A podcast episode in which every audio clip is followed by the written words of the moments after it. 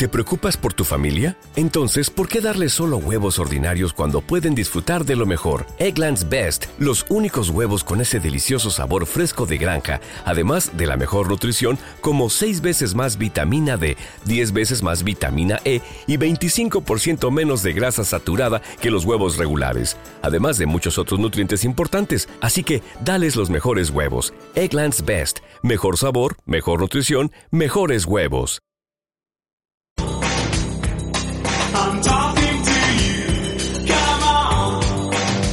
Hoy día 19 de abril celebramos el Día Mundial de la Bicicleta y para eh, celebrarlo en cierto modo tengo al otro lado del teléfono a Javier Tello que es el presidente de la Asociación Zaragoza en Bici.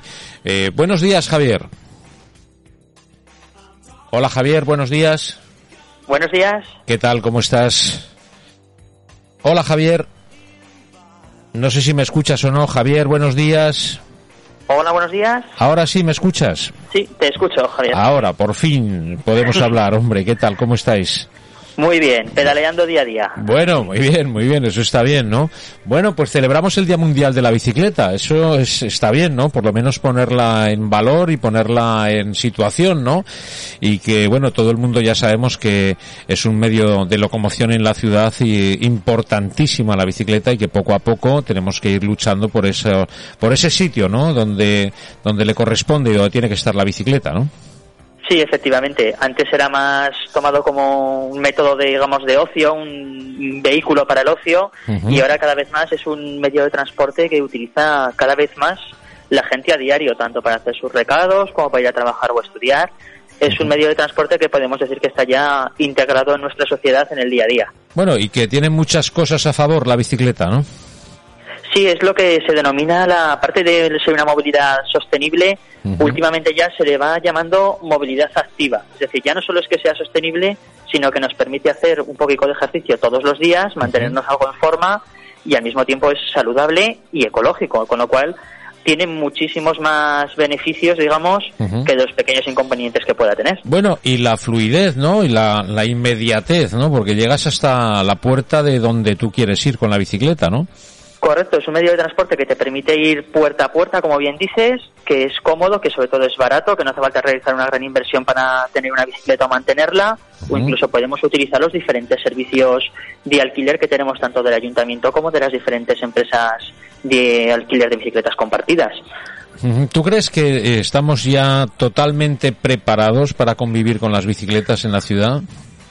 Podríamos decir que prácticamente sí, es decir, la, la gran mayoría tanto de conductores, peatones y ciclistas ya están acostumbrados, ya sabemos convivir perfectamente. Como siempre, al igual que sucede con el resto de vehículos, sigue ocurriendo accidentes por distracciones y demás, pero solo hay que ver los datos oficiales y es que año tras año aumenta el número de gente que utiliza la bicicleta y los accidentes disminuyen. Es decir, la gente va tomando conciencia de este modo de transporte y cada vez nos entendemos mejor entre todos. Claro, es que ese es el, cometido, ¿no? Ese es el fin de, de todo esto.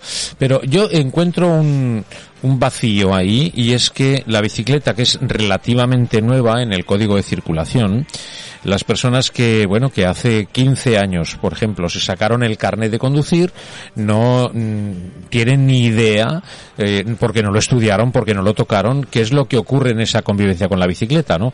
Por lo tanto, han tenido que volver a aprender, pero, pero por ellos mismos, ¿no? Los, los respetos que hay que tener, los pasos de los carriles bici, el que hay que circular a 30 en esos, eh, en esas vías donde no tenemos un carril bici y está utilizado tanto por bicicletas como por monopatines, en fin, una serie de conceptos que tal vez el conductor Nobel sí tiene eh, más fresco, pero que los que ya tienen años, pues les, tal vez les cueste un poco más, eh, ¿no? Efectivamente, de hecho es una de las cosas que siempre se escucha que reclamamos los colectivos ciclistas y son campañas de concienciación y campañas de información, porque de poco sirve colocar en una en un BOE, en una normativa local, un párrafo si ese párrafo, ese párrafo después no llega a la gente. Es decir, al igual que durante el COVID, se hace obligatoria la mascarilla y se difunde en medios de comunicación, se hacen campañas de publicidad. Pues con las normativas de circulación debería suceder lo mismo. Ahora con la implantación de los carriles 30 en todas las ciudades de España, que en Zaragoza ya lo tenemos hace unos años, pero muchas ciudades de España no, que van a ser las calles de único carril limitadas a 30, seguramente la DGT va a tener que hacer un gran esfuerzo de comunicación para que los conductores se adapten y, lo vayan aprendiendo. Ajá, así es. No, por eso, por eso decía, y no solamente eso, ¿no? Sino el respetar, aparte de la velocidad, que es importantísimo, pero hay que respetar las normas de circulación. Y por otra parte, la persona que coge la bicicleta, eh, que sepa que se va a enfrentar a, a una ciudad, en este caso, en el que, bueno, pues hay unas normas de circulación y hay que respetar, claro. Efectivamente, al fin y al cabo, la gente cuando coge una bicicleta tiene que pensar que es igual que si condujéramos cualquier otro tipo de vehículo. Debemos respetar semáforos, después debemos respetar el sentido de las calles, los carriles bus no podemos circular por ellos. Son normas que deben de conocer, da igual si vas en moto, en patinete, en bicicleta, son normas que debemos de respetar todos. Entonces es muy importante la seguridad vial y dentro de esa seguridad vial, que ahora parece que ya desde los coles ya inciden un poco más en los más pequeños, sobre todo nos estamos dejando muy atrás los que ya somos adultos. Es decir, los niños ya sabemos que les están educando ahora, la policía local hace un gran trabajo con los más pequeños en los colegios y educándoles con las normas básicas desde que tienen 10 añitos o algo así ya les van enseñando, pero hay que pensar esta franja de edad entre 30 a 60 años que utilizamos los vehículos día a día y que como bien dices tú, desde que nos sacamos el carnet de conducir, nadie ya nos renueva, nadie nos hace aprender las normas nuevas ni nos enseña. Ahí tenemos un vacío que quizás sería muy interesante que las instituciones diesen un pequeño impulso para que nos actualizáramos todos. Así es, así lo veo. Y no solamente eso. Eh, yo echo de menos un seguro obligatorio en, en las bicicletas eh, y el que utilice la bicicleta que tenga una responsabilidad también, ¿no? Porque tal vez eh, muchas veces eh, la juventud, ¿no? No nos deja ver o no deja ver qué cosas, según qué cosas, ¿no? Y esa responsabilidad existe y el ciclista va totalmente desprotegido.